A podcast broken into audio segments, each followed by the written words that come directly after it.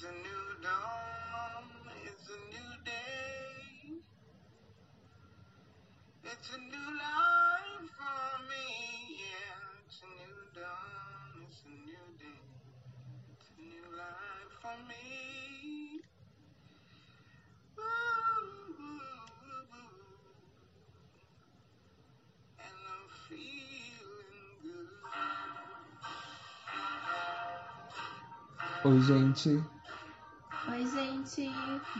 Bem-vindos a mais um episódio de Raízes de Baobá. Eu sou a Maju.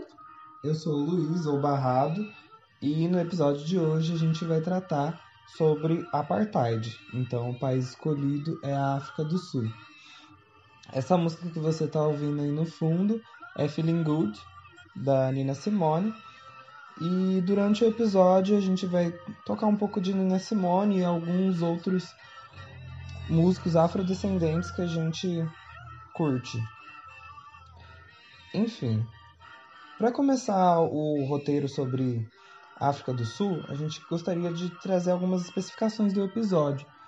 Então, a gente vai tratar sobre o processo de apartheid em si, que seria esse regime de segregação é, racial que separou, por meio de leis, inclusive, negros e brancos, ou de uma maneira geral, negros, indianos e mestiços, e tratar de algumas figuras de resistência, como o próprio Nelson Mandela, figura que se tornou mais famosa e, e mais divulgada pela mídia, como símbolo de resistência e de fundação de uma nova nação, a Nação Arco-Íris, em 1994. E a gente gostaria de abordar figuras que foram um pouco apagadas pelo tempo, né, Maju? Sim. Figuras como o Steve Biko. que foi muito importante para o movimento de consciência negra, que buscou, buscou recuperar a autoestima de- desse negro e para depois investir na, na área de política, economia, enfim, de trazer uma certa dignidade para esse negro num regime de tamanha desumanidade, como foi o apartheid. Outra figura que a gente vai tratar também é do Robert Sobukwe, que é um representante de um dos partidos que lutaram, né? Um dos, dos partidos, dos movimentos que lutaram contra o apartheid, que seria o Pan Africanist Congress. e a, o- a própria ANC, né, que era o partido do, do Nelson Mandela. O ANC que significa African National Congress. E o Pan-African Unity Congress, como a Maju já falou. Enfim, os autores que a gente vai tomar como base para esse episódio é, são José Newton da Silva Jr., com a sua tese sobre o Steve Bi- Biko, a tese chama Steve Biko e o Movimento Consciência Negra, trajetória e atuação de um jovem líder negro na África do Sul de 1969 a 1977. O Apartheid, apogeu e crise do regime racista na África do Sul, de 1948 a 1994, da Ana Lúcia Damilex Pereira. E o mito Mandela e o sonho de uma nação arco-íris, é, escrito pela Maria Angélica Seabra Rodrigues Martins. Então são esses textos que a gente vai tomar como base para. Sim, para o nosso podcast. A gente gostaria de dar um salto no tempo e partir para tempos mais presentes, né, Maju? Sim, Enfim. É, nove anos atrás, em 2010, a África do Sul sediou a Copa, Copa do Mundo de futebol. E, que aconteceu entre 11 de junho e 11 de julho. sim, e que foi a primeira vez que, um, que esse evento ocorreu no continente africano, com preparativos que levaram anos e anos e demandaram muitos esforços e muitos gastos. E os estrangeiros logo se, se chocaram, muitos dos que tinham uma visão de um continente africano muito associada a guerras, a, a, a fome, miséria de uma maneira geral, doenças no geral. mudanças no geral, ficaram chocadas quando chegaram na África do Sul para acompanhar os jogos e ali conheceram um país modernizado e preparado para receber essa com grande E competição. com grande opulência, né, em, em cidades como Joanesburgo, Exato. mas também se chocaram com o contrário disso, né, que era a, a tamanha desigualdade que a África do Sul carregava, um país com cidades modernas como Joanesburgo, ao mesmo tempo que tinha as townships. Que eram como semelhantes a favelas, que eram barracos construídos com pouca estrutura, onde a qualidade de vida era muito difícil. Enfim.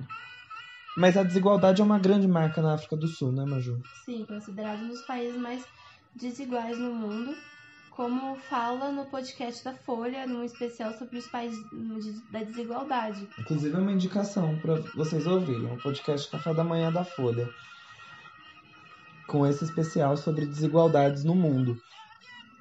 Enfim, a África do Sul, então, é, ela é marcada por essa desigualdade, por, pelo desemprego e tudo isso afeta muito a vida de, dessas pessoas, principalmente as pessoas negras que muitas vezes não conseguem um emprego durante toda a sua vida e tem dificuldade de, de mobilidade social, de sair dessas townships, ir para cidades grandes. E tudo isso são heranças do apartheid, que é o regime de segregação racial que é a grande mácula da África do Sul, um regime que dura de 1948 a 1994, ou seja, uma longa duração marcado por muita opressão, violência, enfim, perda de direitos e tudo mais. O apartheid é uma palavra que vem do afrikaans, uma língua criolizada africana que derivou do holandês antigo e quer dizer separação. O sistema apartheid ele começa a ser implantado na África do Sul em 1948 quando o Partido Nacional vence, as eleições gerais do país em que somente brancos puderam votar. Quando o primeiro-ministro Hendrik Verwoerd sobe, sobe ao poder, é, ele traz consigo um programa de governo com orienta orientações de segregação racial. E esse programa ele se instala muito rápido e se torna bem sucedido, dando ao regime conhecido como apartheid, todo um aparato legal, ou seja, um sistema de leis que corroborava para lhe dar um, lhe dar um caráter disciplinador e ordenador. A origem dessa segregação não se dá pra, propriamente com a institucionalização do, do apartheid, mas se dá muito antes. Ela é observada desde tempos coloniais. Os primeiros colonizadores a chegarem na África do Sul, então, foram os holandeses, sobretudo protestantes calvinistas, na metade do século XVII, conhecidos como Boris, palavras holandesa que, que significa camponês, e se instalaram na província do Cabo. No início do século XIX, os ingleses, para garantir o caminho para as Índias, tomaram o Cabo e com isso os Boris. No episódio conhecido como Grande Trek, o que significa caminho sagrado, realizaram uma grande êxodo em direção ao norte, iniciou-se a história dos agricultores imigrantes holandeses e se deu um enfrentamento com os Xhosas, os Swazi e os Zulus, súditos do rei Chaka. Todos, todas elas etnias africanas da, é. da região. O que, o que fez com que os imigrantes holandeses, também chamados de Afrikanders, deslocassem para o norte da África do Sul, e que estes não aceitavam submeter-se às leis britânicas e também quiseram conservar sua língua, seus valores e costumes, sobretudo suas práticas religiosas. Prepare bem os ouvidos, gente, porque isso é um absurdo. Os afrikaners, segundo a Igreja Reformada da Holanda, tinham a crença de que igualar negros e brancos contrariava a lei de Deus. Isso, isso seria a gênese do apartheid. É, agora a gente gostaria de abordar algumas leis que marcaram esse regime. Lembrando que, como é um momento institucional, apartheid, o racismo, ele era pautado em leis agora. Então, temos a lei da proibição de casamentos mistos em 1949, a lei da imoralidade em 1950, a lei do registro populacional no mesmo ano, a lei de agrupamentos urbanos também no mesmo ano, a lei dos nativos em 1952, lei da reserva dos benefícios sociais em 1953, Lei da Educação Bantu também, em 1953. Ou seja, uma série de leis em que a gente observa uma certa impossibilidade de acesso da maioria da população, que seria a população negra, a benefícios sociais fornecidos pelo Estado. então dificultavam é, esses grupos de se desenvolverem, sub, tornando eles subalternizados e legando a eles empregos menos qualificados, a falta de acesso a espaços de educação e lazer, enfim, era realmente uma, uma segregação. Algumas leis proibiam até mesmo relações sexuais entre raças diferentes. Então o Estado acabava favorecendo cada vez mais os brancos e, consequentemente, situações negros se tornavam cada vez pior. A gente pode observar isso na própria moradia nesses, desses negros, é, que se aglomeravam nas townships, como a gente comentou, que eram áreas urbanas que é, consideradas destinadas ao ne aos negros e consideradas como distritos das cidades dos brancos. Elas localizavam-se fora do território das cidades dos, dos brancos e eram, no entanto, próximas o suficientes para o deslocamento diário desses trabalhadores negros, que tinham pouquíssimos recursos, recursos de infraestrutura nesse lugar onde moravam. E em muitas vezes casos as casas ainda eram feitas de papelão é. e para vocês terem noção de como era precário. Né? Precário. Né? E ainda é, porque essas townships ainda existem e ainda existem muitas pessoas morando lá. É... A lei de terras e a lei de áreas por grupos é de 1924. E foi nesse, nesse momento que foi determinado que as cidades seriam territórios dos brancos e os negros só poderiam estar nelas enquanto trabalhassem para um branco. É... Então, nessa situação em, na qual os negros tinham apenas 13% do território da África do Sul, embora fossem 77% da população, e só podiam circular nas áreas onde tivessem permissão através dos chamados passes que eram emitidos pelo governo, tudo isso gera uma, uma indignação. Isso surge uma resposta de um, como um movimento de resistência por parte dos negros.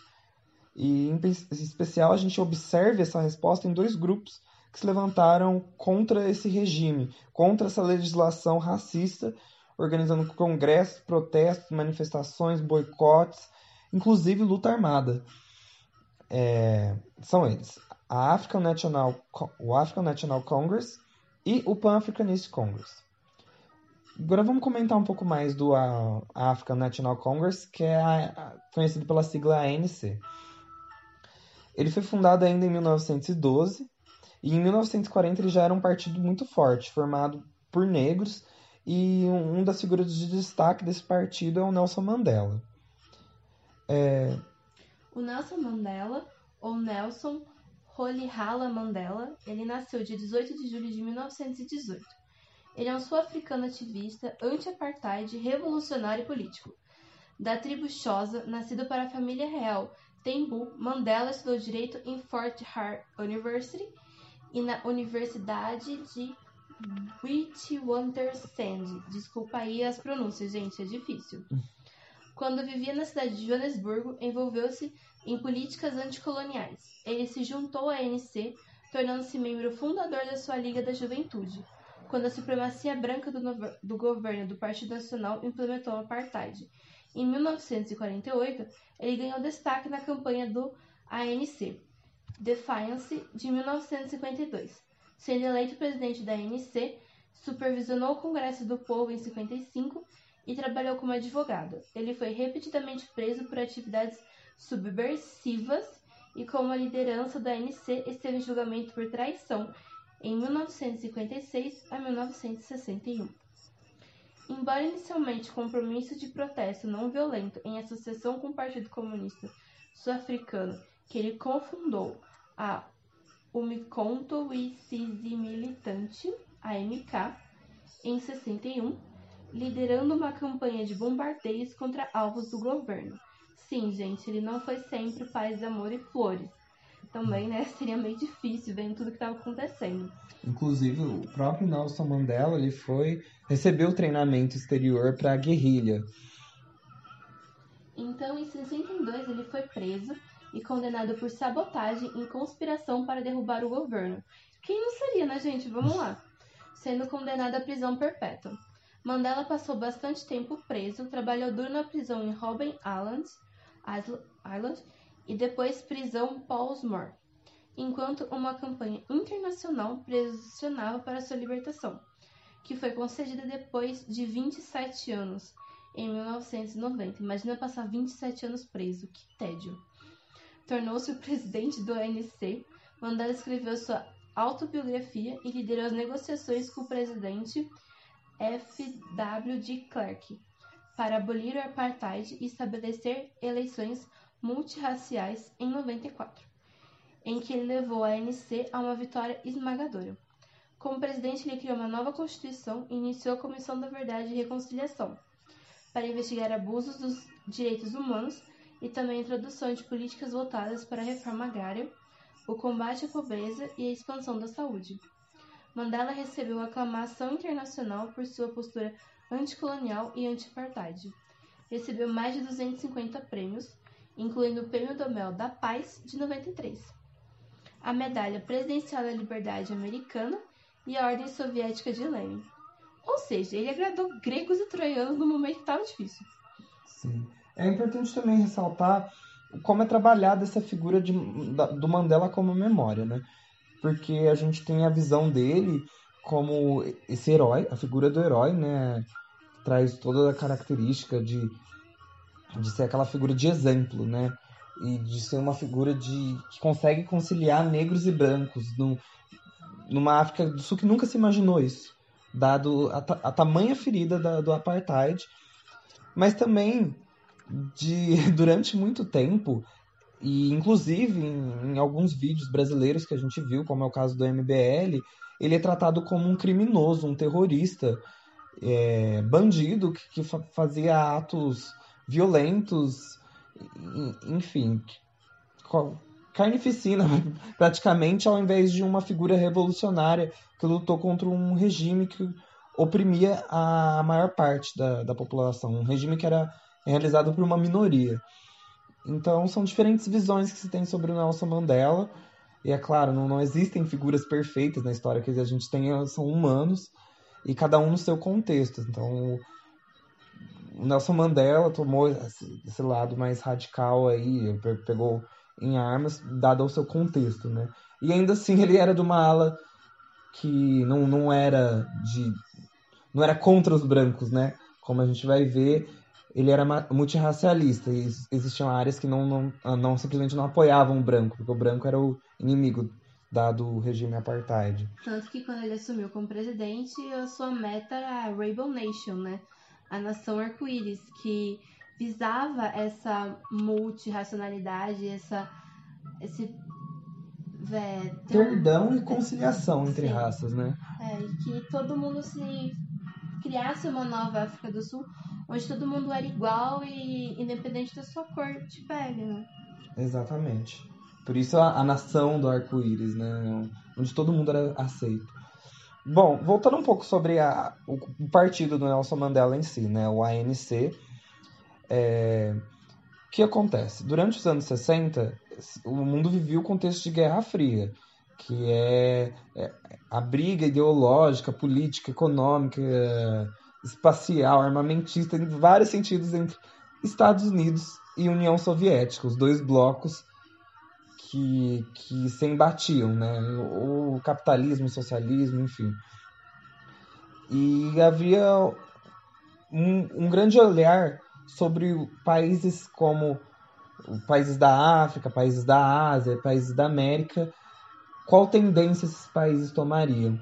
Então era um medo de potências capitalistas que a África do Sul viesse a aderir é, a, aos soviéticos.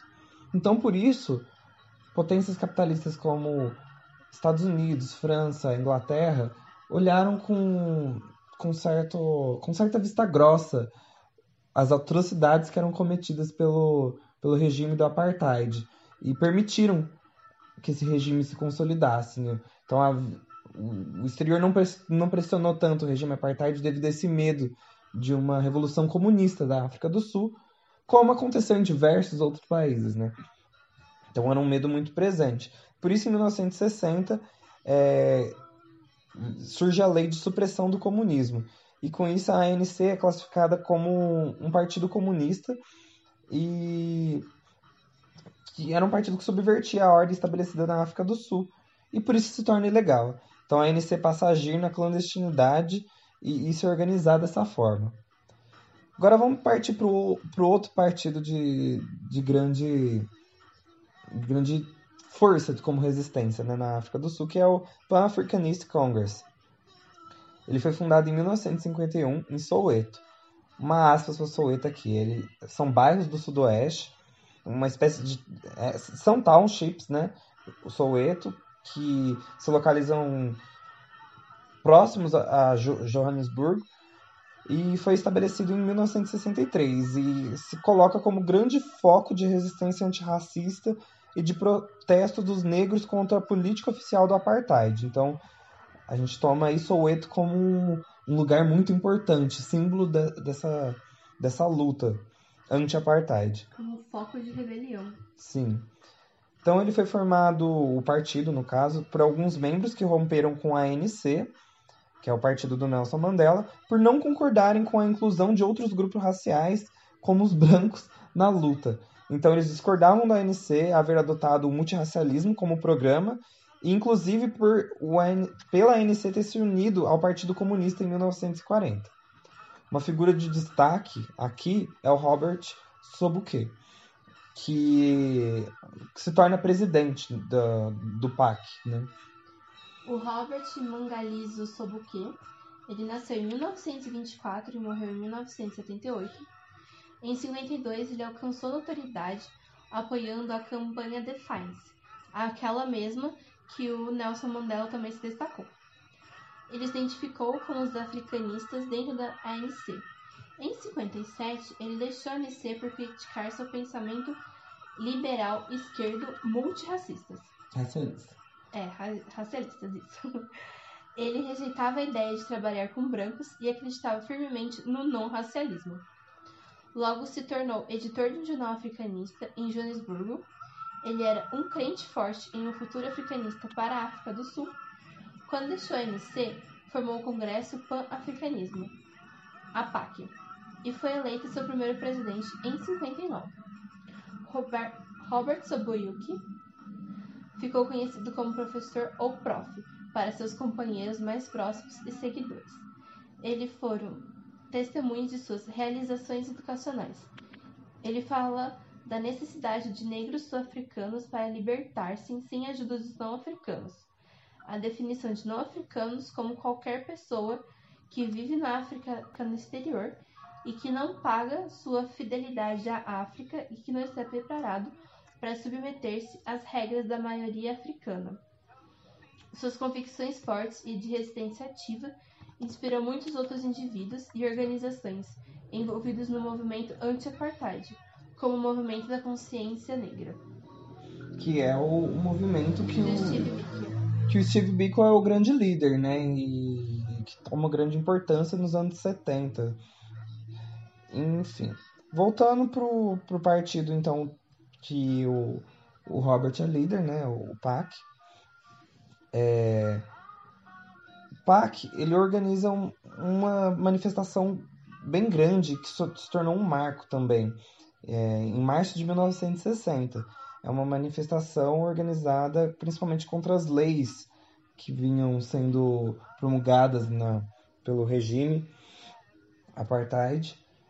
É, em específico, nesse caso que a gente vai relatar agora, é a lei do passe.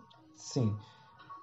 Nesse, nessa manifestação organizada pelo, pelo PAC, diversos negros foram convidados a queimar seu passe e saírem sem este para as ruas.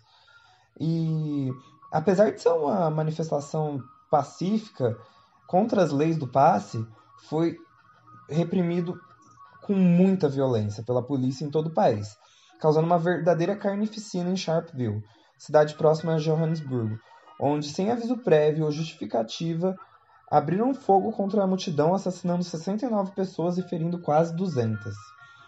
Então a gente vê como que a violência é a marca desse regime, assim, é um regime muito opressor. e como a vida dos negros para esse regime não valia nada. Exatamente.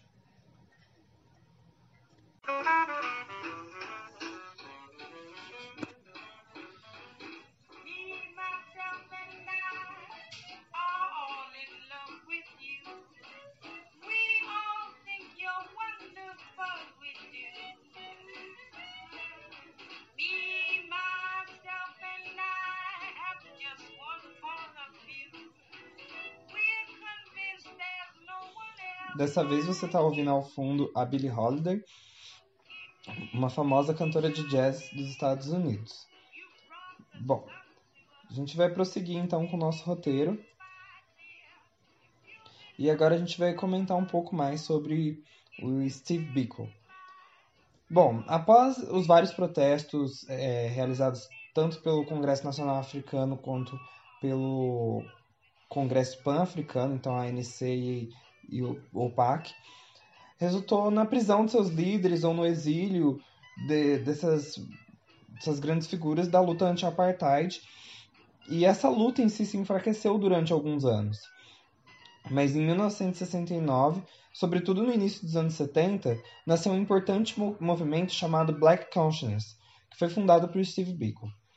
Este importante movimento ele foi muito influenciado pelo Black Power eh, nos Estados Unidos e pelos livros do, do Franz Fanon. O Franz Fanon foi um psiquiatra que nasceu em 1925 na Martinica, Antilhas Francesas.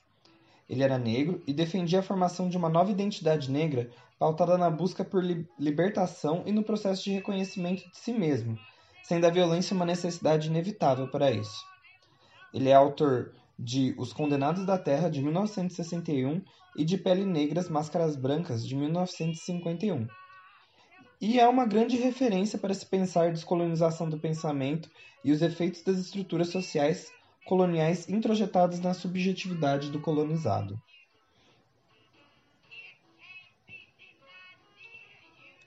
Biko, Steve Biko, na época era estudante de medicina e lutou em favor de uma libertação do negro desse sistema opressivo desde o ponto de vista a partir do ponto de vista mental e de autoestima. Passou então a defender uma liber- libertação psicológica do povo negro oprimido na África do Sul como um meio de alcançar seu renascimento cultural e político. Ele posicionava-se contra as orientações da, ori- da educação bantu, que instituíram uma educação de qualidade inferior e destrutiva do sistema de valores dos povos negros. Ele almejou com a sua militância unir e consolidar um povo para restituir aos negros sul-africanos seu orgulho e digni- dignidade humana. De acordo com Steve Biko, tomando uma citação aqui dele, é ele diz o seguinte: Acredito que, basicamente, a consciência negra se refere ao negro e à sua situação, e acho que o negro neste país é submetido a duas forças. Em primeiro lugar, ele é oprimido pelo mundo externo, através de mecanismos institucionalizados por meio de leis que o impedem de fazer certas coisas, por condições de vida muito difíceis e por uma educação inferior. Todos esses são fatores externos a ele. Em segundo lugar, e o que consideramos mais importante, o negro desenvolveu dentro de si certo estado de alienação. Ele rejeita a si mesmo exatamente porque liga o significado de branco com tudo que é bom. Em outras palavras, ele iguala bom com branco. Isso provém de sua vida e de seu desenvolvimento desde a infância. Quando a gente vai para a escola, por exemplo, a escola não é igual à escola branca.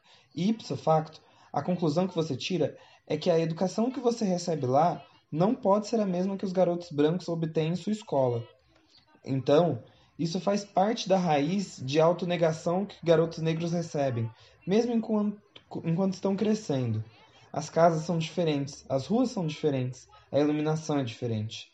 Você então começa a sentir que há algo incompleto na nossa condição humana e que o complemento vem junto com a brancura. Isso continua durante a vida adulta, quando o negro precisa viver e trabalhar. Então essa é a declaração dada por Steve Biko. E ele então passa a liderar um movimento que deu origem a, a, novas ideias, a uma produção cultural também de negros, trazendo uma nova perspectiva dessa situação opressora. Então, os negros eles se tornam convencidos de sua capacidade, de sua força, e se tornam cada vez mais organizados na luta contra a apartheid.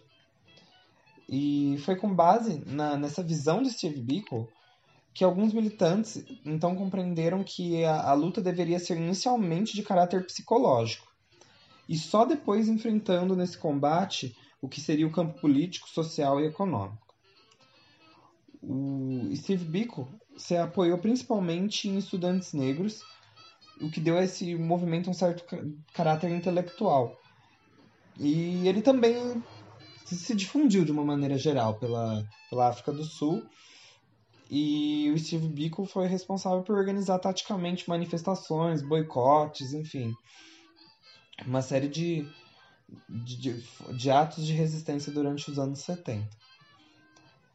A resposta do regime não poderia ser outra, o Steve Biko. Foi uma opressão e, e violência cada vez maior. Em 1977, quando o, o ativ esse ativista estava a caminho da, da universidade, da, na cidade do Cabo, ele foi preso e alguns dias depois foi morto. E embora ele tenha sido assassinado pelo governo, as suas ideias já estavam tão consolidadas e seu discurso também que ele não poderia ser mais calado. Então, assim, ele é um dos preconizadores de uma, de uma fase de declínio desse sistema do apartheid. E sua morte significou subitamente um, um mártir da causa anti-apartheid. Então, uma figura é realmente tomada como um herói, como uma memória símbolo de luta. Então, o que a gente vê são esses movimentos sociais que os negros dentro da África do Sul estavam produzindo. Ao mesmo tempo, lembra que lá atrás a gente falou que os países capitalistas estavam fazendo uma vista grossa no, pelo apartheid na África do Sul para que eles não mudassem para o campo ideológico comunista. Só que não era só isso que eles estavam fazendo. Eles estavam investindo monetariamente na África do Sul em busca de uma maior industrialização devido à mão de obra barata. Assim lá, se eram produzidos os objetos, produtos que eram depois enviados para esses países para lá serem vendidos. E a África do Sul se desenvolveu muito, chegando a ser um dos, dos dez países mais ricos do mundo, segundo o Fundo Internacional, segundo o Fundo Monetário Internacional. No entanto, como vocês viram, esses movimentos tomaram força e visibilidade. Esses movimentos sociais. Exato. Tanto nacional como internacionalmente. É claro que quando isso veio a público, era, seria muito difícil para esses países continuarem aplicando dinheiro no sistema apartheid, onde a segregação era clara e pessoas estavam morrendo pelo simplesmente pelo tom da sua pele. Então, a imprensa, a população desses países começaram a pressionar os países capitalistas para pararem de investir, investir, na África do Sul, o que tornou ela, o que deu uma crise financeira para eles. E isso ajudou com que o apartheid começasse a chegar ao fim. Por quê? Porque eles precisavam desse dinheiro. então eles começaram a tentar a mudar a imagem que a África do Sul tinha externamente para retomar essa credibilidade que eles tinham. O presidente da época era o Botha, e então ele começou a reorganizar algumas coisas dentro do ainda do sistema apartheid para dar aquela maquiada, para dar aquela enganada. A gente tá tá melhorando o apartheid, mas ele ainda existe, tá, gente? Finge que finge que não tá vendo, a gente finge que não tá fazendo, mas tá tudo igual. É, as reformas do Bottas, por um lado, tinham o objetivo de reorganizar o regime internamente, por outro, buscavam melhorar a imagem externa do país perante as principais potências capitalistas, como a Maju falou. É, então, era a situação econômica de esgotamento das estratégias políticas militarizadas, não davam mais suporte à manutenção desse regime. O Bota colocava-se como um obstáculo para um tempo de mudança. Então, ele era um obstáculo para o avanço qualitativo nas negociações com as lideranças do ANC. Diante da fragilidade de sua saúde e dos apelos de seus próprios ministros, o presidente apresentou sua renúncia, cedendo lugar então ao presidente do Partido Nacional e ministro da Educação, Frederic de Klerk, em agosto de 1989, ano que também marca a queda do Muro de Berlim, é o grande marco da Guerra Fria.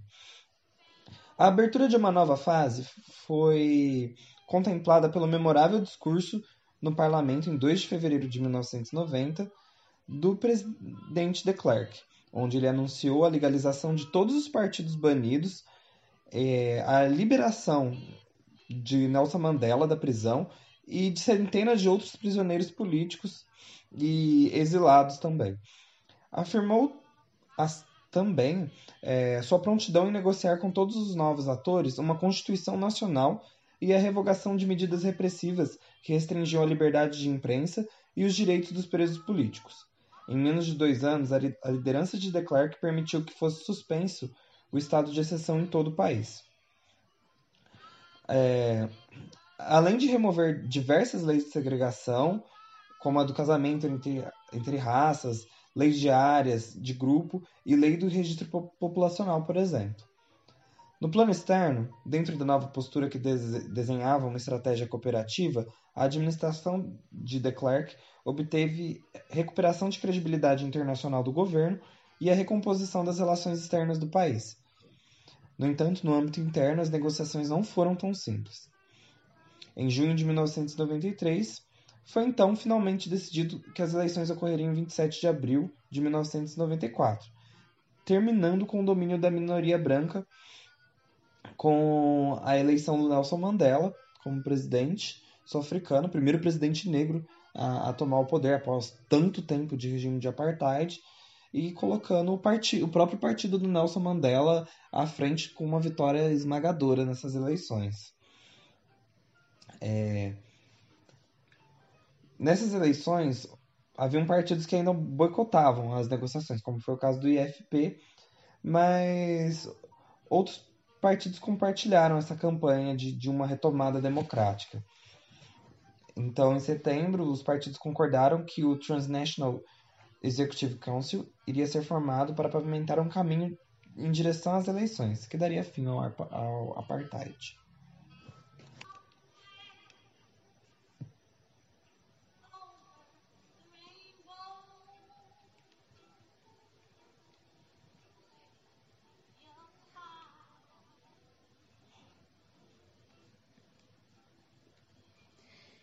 Então, gente, nessa parte final do podcast, vocês estão ouvindo a incrível da Aretha Franklin. a musa do sol. A musa do sol. Bom, a... após a eleição do Mandela como primeiro presidente negro, ele instaurou a Comissão da Verdade e Reconciliação, na qual as vítimas e os praticantes da violência desse regime foram ouvidos com o objetivo de escrever nas páginas da história sul-africana o que era o apartheid. E assim é, fazer com que a nação superasse esses momentos e criasse então uma nova nação, multirracial e com igualdade para todos. A partir daí, o governo desenvolveu as chamadas ações afirmativas, que tinham como desejo garantir as mesmas oportunidades tanto para negros quanto para brancos.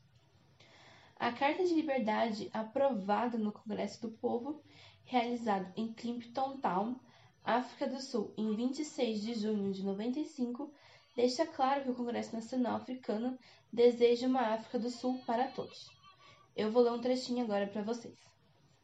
Haverá igualdade para todos, seja qual for o grupo ou a raça que pertençam, nos órgãos de Estado, nos tribunais e nas escolas. Todos terão direito ao uso da sua língua e ao desenvolvimento da sua cultura própria. Todos os grupos nacionais serão protegidos por lei contra insultos à sua raça e ao sentimento nacional. Praticar a discriminação racial ou exotar a sua prática ou ao desprezo de uma raça ou cor será crime punível por lei. Todas as leis e regulamentações baseadas no apartheid serão abolidas. Sem dúvida, então, o a Comissão da Verdade tinha um papel importante para promover uma nova identidade nacional, que seria chamada de Rainbow Nation, algo que o Luiz explicará daqui a pouquinho, na qual todos conviviam em paz e com igualdade. A comissão, então, dava voz às vítimas de maneira que fossem escritas na história sul-africana, ao mesmo tempo que dava um grande perdão para aqueles que participavam dessa violência. Claro que ia procurando livremente essa comissão para relatar algumas vezes, diante das próprias vítimas ou familiares, toda a violência realizada durante o regime. Um momento muito pesado, imagino que deve ser. Essa comissão, então, era dividida em três comitês.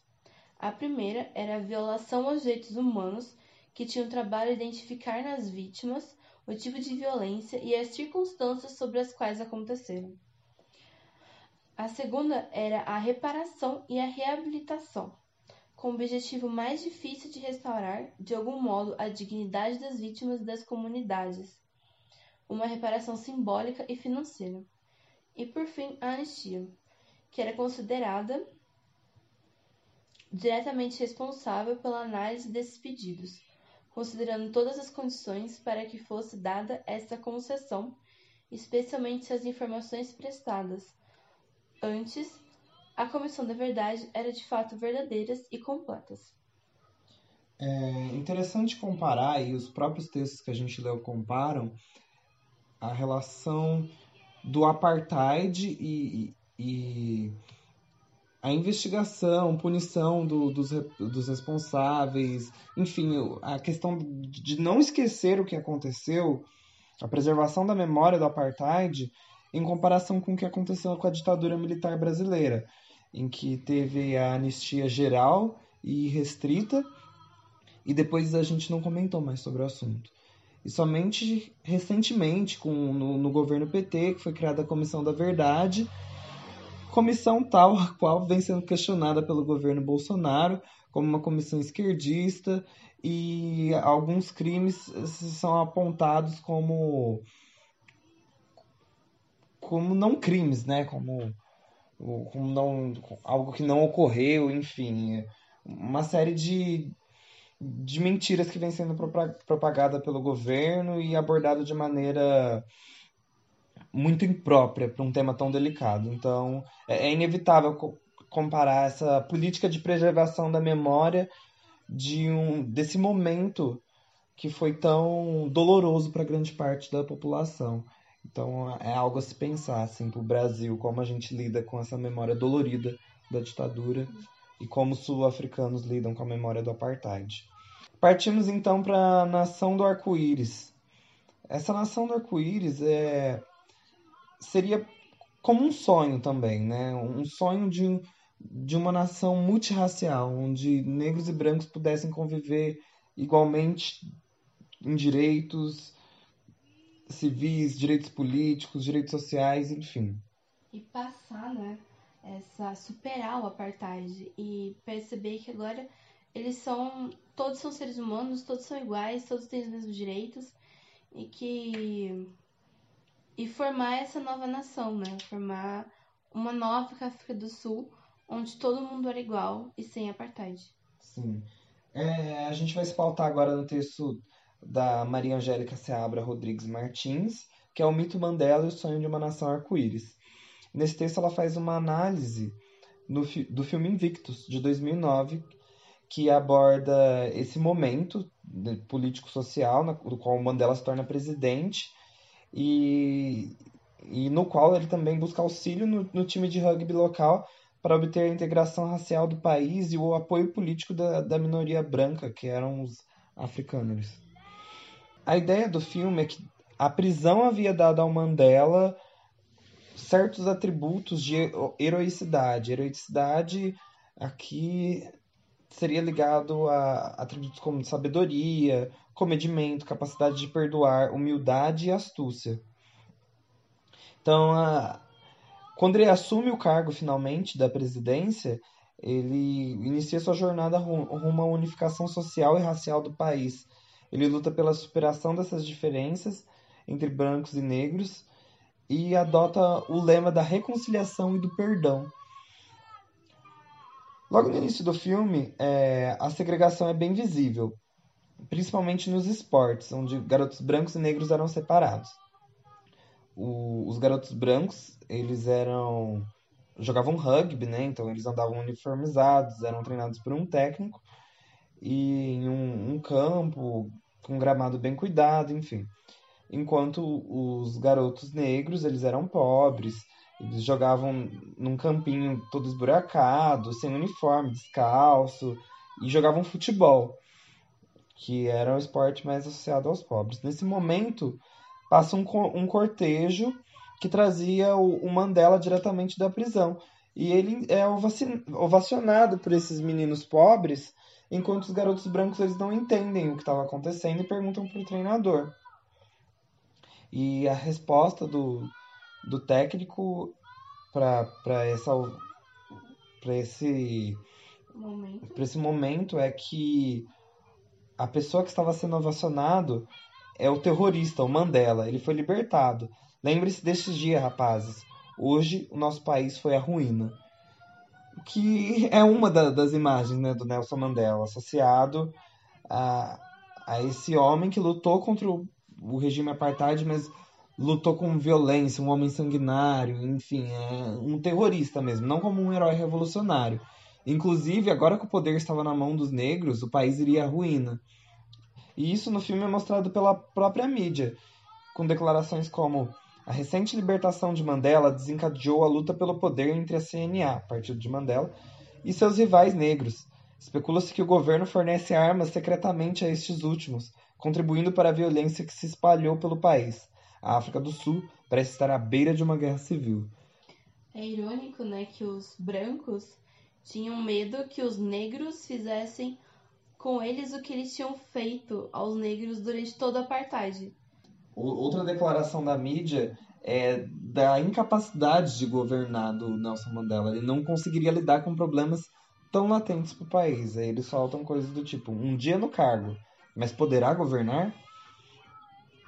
Então, observa-se que essa mídia que, que, divulgava e anunciava esses tipos de discurso é, procurava criar uma imagem de uma soltura do Mandela que seria responsável por desestabilizar totalmente a África do Sul, enquanto os dados mostram o contrário, né?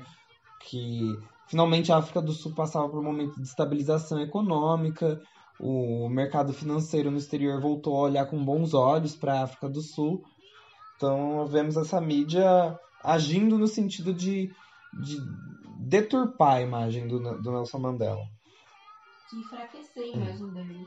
E grande parte dos destinatários da, da, dessa mídia eram os africanos. Então a, a, elite branca, que era a minoria. E que era o grupo mais difícil para o Nelson Mandela alcançar né, nesse projeto de reconciliação dele.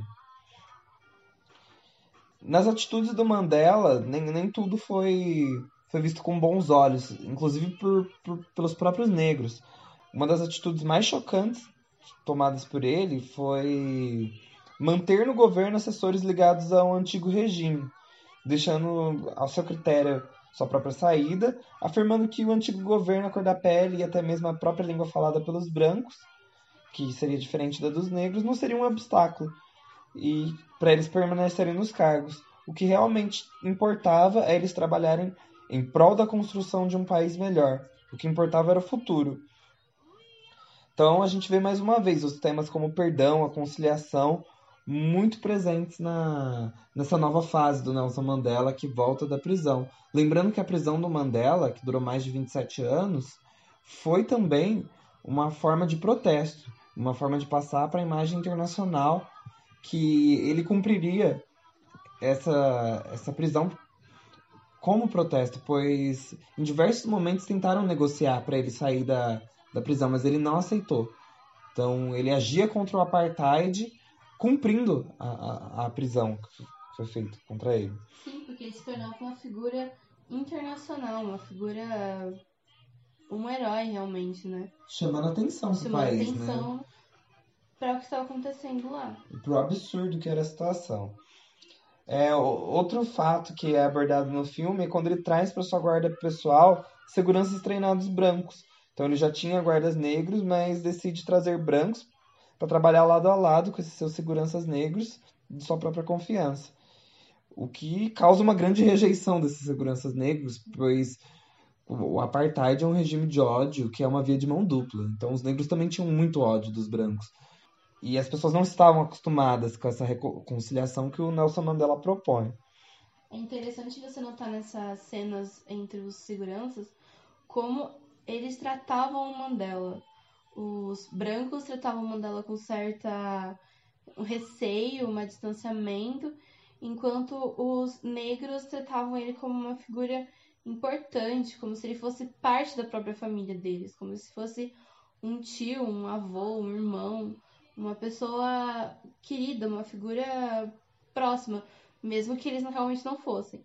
Tanto que eles chamavam ele de Maniba. Sim, Mandiba, né? Mandiba, uma coisa assim. É... O grande desafio, então, para o Nelson Mandela seria conquistar a minoria branca. Nessa sua luta pela comunhão, ele se aproxima do time de rugby, um esporte majoritariamente branco, e traz os negros como espectadores desse esporte majoritariamente branco para promover uma certa reconciliação. E é disso que o filme trata, principalmente, né? Da, a partir do esporte, promover a reconciliação do, da, das diferentes etnias da África do Sul. Então a gente percebe no, no filme e durante e nas biografias, enfim, a construção de um herói e de um Nelson Mandela muito diferente daquele Nelson Mandela guerrilheiro do, da, da ANC do, dos anos 60, que promove boicotes, é, sabota trem, enfim. Então esse Nelson Mandela, multirracialista e, e a favor dessa nação do arco-íris, a nação de todos, que seria um grande exemplo de democracia na África, no continente africano de uma maneira geral enfim, gente, é, é um filme, a gente não sabe até que ponto se, se baseia na realidade, até que ponto é ficção. É sempre bom ter em mente, né? E, isso, e, e como os heróis eles são fabricados também. Então, o Nelson Mandela tem sua importância, mas é, é sempre bom ter em mente de que a gente não, também não pode construir pessoas perfeitas. Até porque o apartheid é um, é um problema assim profundo na África do Sul, tá no âmago e apesar dos esforços do Nelson Mandela, a situação não foi resolvida. E o partido dele, como a gente vai ver, o poder continua com a, ANC. Três companheiros do Nelson Mandela tomam poder. Né? O Nelson Mandela é presidente até 1999. Ele morre somente em 2013, aos 99 anos, né, se eu não me engano. E o partido do Nelson Mandela começa a se envolver com escândalos de corrupção, sem perder a importância histórica de resistência desse partido e de luta anti-apartheid, mas é bom também entender que de observar o poder assim, né, que, que tem questões que ainda pre, precisam ser resolvidas. Sobre ainda a, a Rainbow Nation, né, a, a nação do arco-íris, é importante trazer que ela tornou o país mais unificado e trouxe uma transição democrática pacífica. Não, não, não houve guerra civil durante esse processo e trouxe uma grande era de otimismo para os sul-africanos. Os negros finalmente poderiam votar, era o primeiro presidente negro, então tudo era muito novo, né? Eles acreditavam muito num, num mundo melhor. E enfim, a melhora econômica também, tudo isso aumentou o otimismo. A gente vê a África do Sul se tornando um país emergente, fazendo parte do BRICS, né, que é Brasil, Rússia, Índia, China e África do Sul. E tudo isso marca essa nova fase da África do Sul, que se torna um exemplo mesmo de democracia estável no continente africano, apesar dessa estabilidade ser questionável né, de, devido à desigualdade, como a gente comentou no começo do, do podcast. A gente pode entender o apartheid como um processo longo, um regime de segregação racial longo e que traz raízes anteriores né, da, da colonização europeia né, que ocorreu na, na África do Sul e que trouxe traumas gerais, trouxe grandes problemas e marcou profundamente a sociedade sul-africana e com problemas até hoje se resolver, como a desigualdade e desemprego presentes nesse país. E o que a gente queria pontuar também é que houve resistência muito forte, né? Ah, e luta anti-apartheid durante esses anos, como o Steve Biko, com o movimento de consciência negra, um movimento intelectualizado que se espalhou e que tomou muito como referência o Franz Fanon e o movimento negro nos Estados Unidos. O próprio Nelson Mandela, que se tornou a grande figura, né, o símbolo dessa luta. E o Robert Sobuk, que também era representante da outra outro lado, né, outro o PAC, viés, né? do PAC, né, do partido do PAC. E... e que todos eles tinham um objetivo em comum, que eram o fim da apartheid, mas eles tomaram caminhos diferentes. Sim. Tomaram decisões diferentes, mas a esperança que aquilo acabasse e a, o desejo de que as coisas melhorassem o, o desejo de mudança, o desejo de melhora. De trazer dignidade para esses negros, trazer uma autoestima, um orgulho, está presente. Está presente em todos eles, mesmo que os caminhos sejam sido diferentes. E era essa a ideia que a gente queria trazer, a gente queria trabalhar com, com, com a memória de, desse, desse regime, a transição para a nação arco-íris e toda a complexidade que, que envolve isso, esse processo, né? E toda a crueldade que foi o apartheid é, é importante não esquecer. E, enfim, é isso, a gente agradece. Muito obrigada, gente, por ouvir mais um episódio do nosso podcast. Sim, continuem acompanhando a gente, tem mais alguns episódios aí. É, agora eu queria deixar vocês com os gêmeos do cinema, mais especificamente o Marcos concedeu uma entrevista pra gente.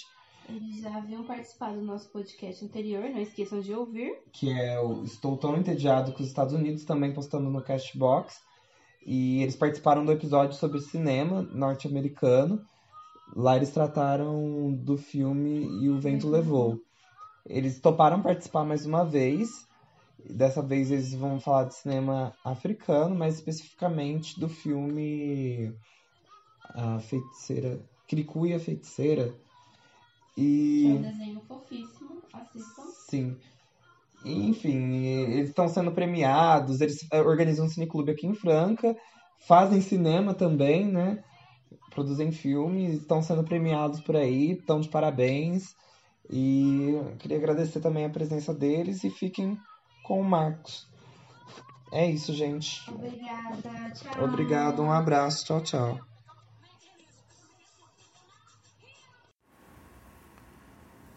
Oi, Luiz, boa noite. Uh, vamos lá. Olha, é muito legal falar sobre esse tema, o cinema africano, que ainda é, é um cinema ah, que na minha compreensão ele ainda luta para conseguir um espaço.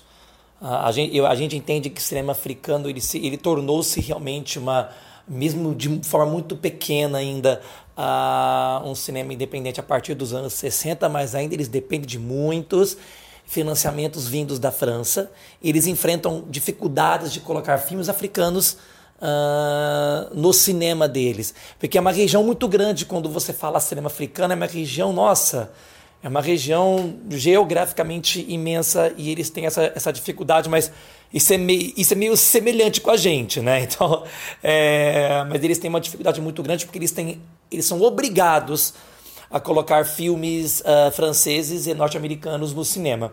Tem um documentário sobre o cinema africano que é conhecido como Nollywood, então This is Nollywood. É um documentário muito legal sobre a história do cinema africano e eles começam lá naquele primeiro filme na, na década de 60 uh, africano que teve a, uma primeira vinculação internacional, que é aquele A Negra de que nós já assistimos uma vez, se eu não me engano, no, no, é, no TCM, mas isso há, meu Deus do céu, há há mais há quase 15 anos atrás, uh, que é muito bonito, muito triste o filme, mas é uma grande obra-prima. Mas eu estou falando, mas para escolher um filme exatamente, para poder falar, nós vamos escolher animação. E o filme que nós vamos falar vai ser um filme chamado Kiruku, é, Kirikou e a Feiticeira. Eu, eu, eu confundo o nome, é Kirikou e a Feiticeira de 1998. E por que, que eu escolho esta animação? Porque uma coisa é você achar que um, um, um filme, uma animação, ele, ele é um filme infantil só por causa que ele é uma animação, ou porque ele, ele é, é um, uma animação mais puxado para o lado educacional. Então nós temos aí uma diferença entre filmes infantis e filmes feitos para um público infantilizado. Porque Kirikou e a Feiticeira é, um, é uma animação uh, infantil para um público infantil que é um interesse em aprendizado. Porque o filme ele mostra que não é. E ele surgiu em 1998, quando as únicas coisas que nós aqui, os, que os, os brasileiros e nós entendíamos como animação. É, porque quando os Trapalhões param de fazer filmes, a Disney recomeça. Então, essa é a nossa única forma de aceitar um, uma animação para um público infantil, não um público infantilizado, que é uma, é uma coisa muito diferente se, colocar, é, se nós fizermos uma análise em cima dessas duas palavras. Então, o Kirikou e a Feiticeira chega para ser uma animação de, diferente uh, e completamente bela e, e belas e de forma ricas, porque assim, o que você conhece como Disney, é, que é tudo muito colorido, numa animação que vai representar realmente todos os costumes e, a, e uma tribo africana, o amarelo e o preto tem, são cores muito fortes no filme, porque os personagens, eles são negros mesmo em essência, em estética, em desenho, eles são pertencentes a uma tribo africana, é, africana, as mulheres todas no desenho ela, todas as personagens femininas, ela tem os seios à mostra. Em nenhum momento, em nenhum momento o filme parece que está erotizando a mulher negra. Muito pelo contrário, exibe como o seio é uma coisa tão normal e não uma coisa que possa censurar uma animação. O que é e, o, o que é maravilhoso no filme e por isso que até hoje o Kirikou e a Feiticeira é um filme cultuado uh, para as pessoas que são fãs de animação, porque praticamente é uma história uh, que você já viu em, outras, em, outros, em outros filmes. Uh, Kirikou, quando nasce, ele conversa com a mãe desde o ventre. Então, nós, nós temos ali aquela, aquela magia de uma tribo é, africana. Como eles podem, através da imaginação e da mágica e da magia deles, fazer coisas que talvez personagens de outras, de outras animações jamais seriam capazes de fazer, ou que nem o, próprio, o próprio costume de uma animação no, norte-americana colocaria, que seria o filho conversar com a mãe uh, enquanto ele ainda está no ventre.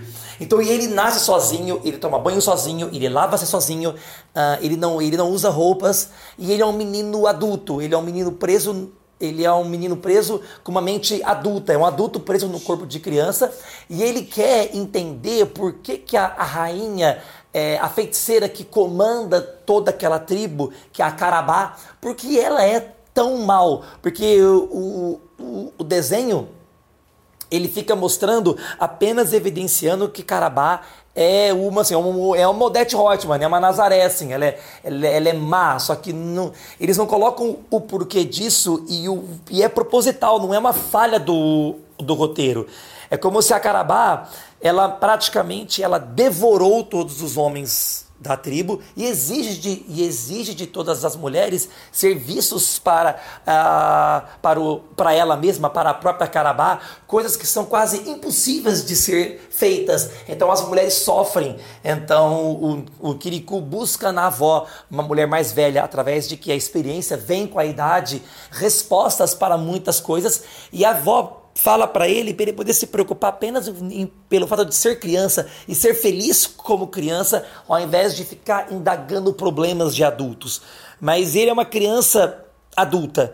Então tem uma cena maravilhosa, Luiz, é quando ele confronta Carabá, né, enquanto todo mundo está ali ajoelhada trazendo coisas para ela, com coisas que, eles, que as mulheres suaram para trazer, ele vem nu e pergunta: Rainha Carabá, por que você é tão má? Você não pode fazer isso.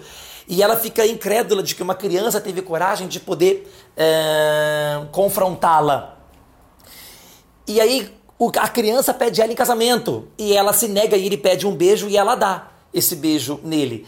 É como se a Carabá tivesse um trauma, como um espinho nas costas dela e ela não consegue retirar. Na época, e, e, eu li uma crítica na revista 7 que falava sobre isso. Esse espinho não é exatamente um espinho físico, é, uma, é um trauma que ela, que ela sente, que esse é exatamente a missão de Kirikou, quando ele cresce, ele já era altamente inteligente. Quando criança, ele se torna um jovem exageradamente lindo e extremamente sábio, uh, que precisa libertar todo o seu povo de, de, dessa tirania, não confrontar o mal, e sim transformar o mal no bem. Então é muito, é muito legal você ver como é que a tribo africana ela trabalha do, do bem sobre o bem e do bem sobre o mal, transformando o mal em bem. Então, esse é um espetáculo de filmes, é, é, principalmente pela, pela música, pela cultura musical africana que é presente da primeira à última cena.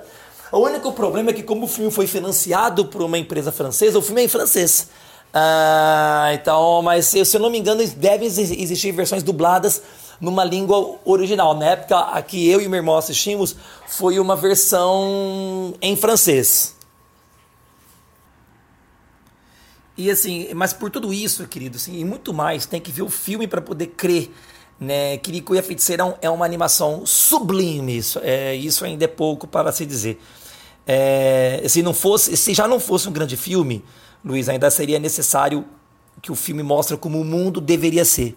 Ele trata a criança com respeito e ele sabe que isso uh, não é aquela, aquele caso assim, só porque ele é uma criança sábia, então ele vai ser um menino mimado e sisudo, como é no caso o inicinho do filme do Rei Leão, onde o Simba é um leãozinho insuportável, né, emitidinho por ser filho do rei.